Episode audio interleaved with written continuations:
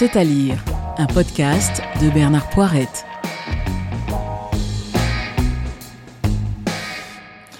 38 rue Petrovka, c'est l'adresse du quartier général de la police à Moscou.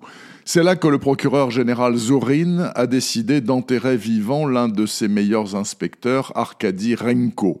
Un grand flic, mais beaucoup trop indépendant et imperméable à toute pression, amical ou pas d'ailleurs donc un gêneur dans la Russie de Vladimir Poutine qui, en cet été 2021, peaufine son projet d'invasion de l'Ukraine. Renko est désormais prié de remplir de la paperasse et de ne surtout rien faire d'autre. Ça va bien jusqu'au moment où l'un de ses informateurs mafieux, Fyodor Abakov, alias Bronson, lui demande de retrouver sa fille Karina, opposante très déterminée au président élu, la jeune femme milite à la direction du Forum pour la démocratie, deux mots qui hérissent le poil du premier tchéquiste venu, et ils sont fort nombreux dans la Russie d'aujourd'hui. Se lancer dans cette enquête pour disparition, c'est la garantie de prendre des coups, voire d'y laisser la peau. Renko le sait très bien, mais il s'en fout.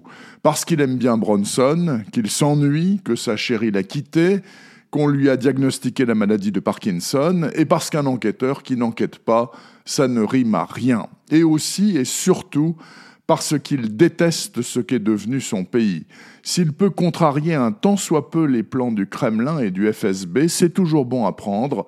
Le problème, c'est que Renko s'apprête à rejouer le combat du pot de terre contre le pot de fer combat que nous suivons avec le plus grand intérêt tant il décrit bien les méthodes de fonctionnement d'un pays qui nous est désormais interdit d'accès. En route donc pour Moscou, Kiev et Sébastopol sur les traces de l'insaisissable Karina, disparue certes, mais pas pour les raisons évidentes qu'on peut facilement imaginer.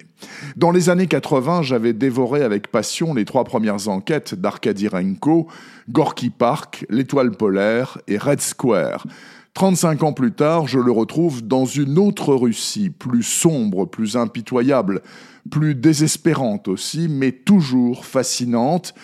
Très certainement, Martin Cruz Smith fait partie de la secte des hypnotisés de la Russie, moi aussi.